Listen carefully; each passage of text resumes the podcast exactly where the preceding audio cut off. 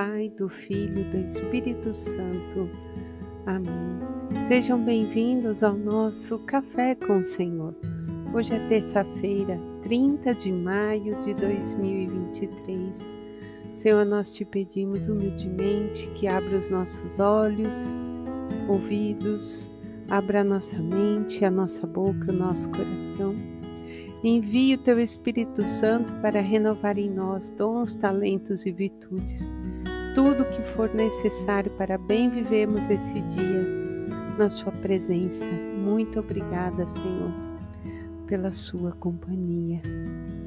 E meus irmãos, nesta terça-feira do tempo comum, celebramos hoje o dia de Santa Joana d'Arc. Ela, que era uma simples camponesa, guerreira e santa, foi morta, queimada viva Joana d'Arc nasceu na França, filha de camponeses, não sabia nem ler e nem escrever. Mas foi alimentada por sua amor, mãe por um amor pelo catolicismo. A sua mãe ensinou a amar a Jesus Cristo. Diz a tradição que sua mãe era uma mulher muito piedosa. Com 13 anos, ela começa a ter experiências místicas e ela rezava na igreja de seu povoado e começa a ouvir essas vozes de São Miguel, Santa Catarina de Alexandria, Santa Margarida de Antioquia. E essas vozes a convidavam a libertar a França, que na época estava em grande parte dominada pelos ingleses. Então, ela, ao falar com o rei Carlos uh, VII mostra conhecer coisas que jamais poderiam ter sido reveladas a ela se não fosse por inspirações do céu. E depois disso, ela parte em expedição com o propósito de salvar a cidade francesa, carregando uma bandeira com os nomes de Jesus e de Maria, além de uma imagem do Pai Eterno é, ela consegue, à frente do exército, expulsar os ingleses e, após a, as lutas, a cidade foi recuperada. Joana cumpriu o que tinha sido confiado a ela e seguiu a sua carreira de militar. Portanto, é, ao longo dessa caminhada, ela foi adquirindo pessoas que não gostavam dela e a acusaram injustamente foi presa, amarrada a um poste e apertando a cruz sobre seu coração, invocando o nome de Jesus, ela foi queimada viva. Os ingleses lançaram né, o, as cinzas dela no rio Siena. E diz a tradição que, sem derramar uma só gota de sangue, Santa Joana manteve-se sempre em oração. Com um exército de cinco mil soldados, até então sempre abatidos, a santa estabeleceu uma série de vitórias. Então, nós pedimos hoje a intercessão dela, para que o Senhor também suscite em nós a vontade dele e que nós tenhamos coragem de estar à frente das batalhas da nossa vida e que possamos pedir para ela interceder por nós em cada luta seja pela nossa pátria, seja pelo que, pelos que amamos, seja pelos nossos ideais, mas principalmente pelo nome de Jesus e de Maria. Assim seja.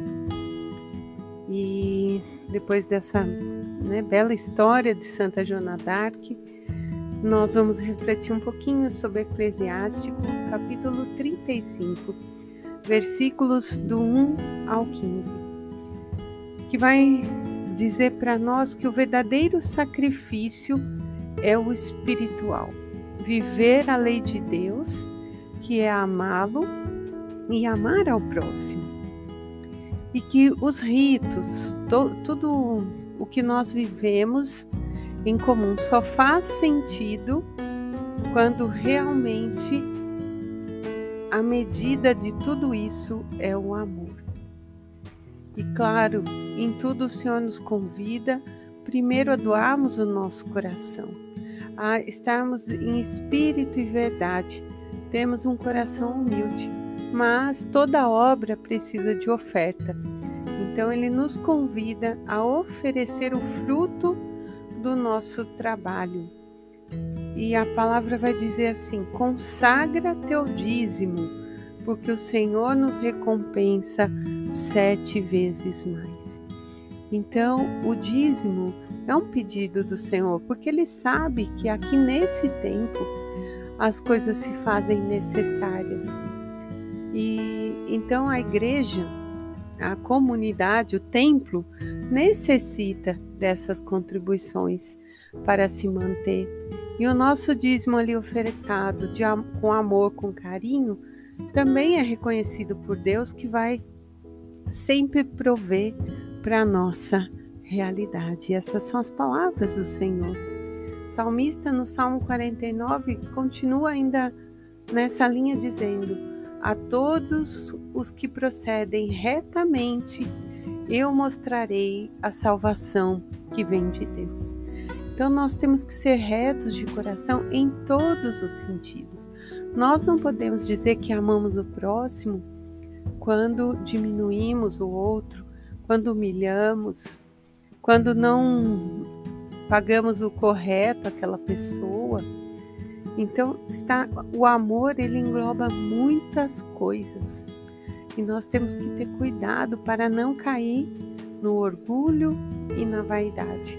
Quando nós achamos que somos bons, mas que na verdade não estamos cumprindo com a lei, com o pedido do Senhor, que é o amor. Depois, no Evangelho de São Marcos, capítulo 10, versículos do 28 ao 31, Pedro disse a Jesus: Nós deixamos tudo para te seguir. E Jesus então fala para ele: Na verdade eu te digo: ninguém deixará casa, irmão, mãe ou pai, filhos, terras, por causa de mim e do Evangelho, sem que receba, agora, nesta vida, a grandes graças e o fruto ainda maior será a vida eterna, mas também haverão perseguições. Muitos dos primeiros serão os últimos e os últimos serão os primeiros. Então Jesus mostra que o caminho com Ele é um caminho de alegria, é um caminho de recompensa, e é a recompensa maior é o reino do céu, é a vida eterna. Só que essa lógica é muito diferente da lógica humana dos homens. Porque apesar de já prometer nesse tempo essas coisas boas, mas ele deixa claro que infelizmente nós vamos ter cruz, porque nem todos estão caminhando no sentido que ele gostaria. Dentro da liberdade, muitos se afastam e esses nos perseguem, nos humilham, nos rebaixam, assim como fizeram com Jesus. Ele mesmo foi humilhado, foi rebaixado à morte de cruz. Mas nós vemos sempre nos relatos que Jesus era alegre e ele nos convida a sermos alegres também, a ter coragem ele não exige de nós, meus irmãos, mais do que nós podemos carregar. À medida em que nós carregamos às vezes alguns fardos que para nós parece muito pesado, mas se nós abrimos o coração e fomos até Ele, como a palavra mesmo nos convida, vinde a mim, vós que estáis cansado, e eu vos aliviarei. Ele não nos dá nada que nós não somos capazes. Nós precisamos aprender a olhar para a nossa cruz e oferecer a Jesus, porque é um convite dele, na certeza de que os sacrifícios desse tempo já vão nos beneficiando, vamos dizer assim, para a recompensa futura. Termino pra, fica para mim e para você que a vida apostólica ela é verdadeira se for marcada pela disponibilidade e pelo nosso desprendimento. Precisamos abraçar o que vale mais, que é o amor ao próximo. E a nossa recompensa vai ser o reino do céu. E isso não é possível medir. A medida do amor é amar sem medida. E a, a maneira que nós vamos amando mais, vamos sentindo essa comunhão com o Senhor. Em nome do Pai, do Filho, do Espírito Santo. Amém.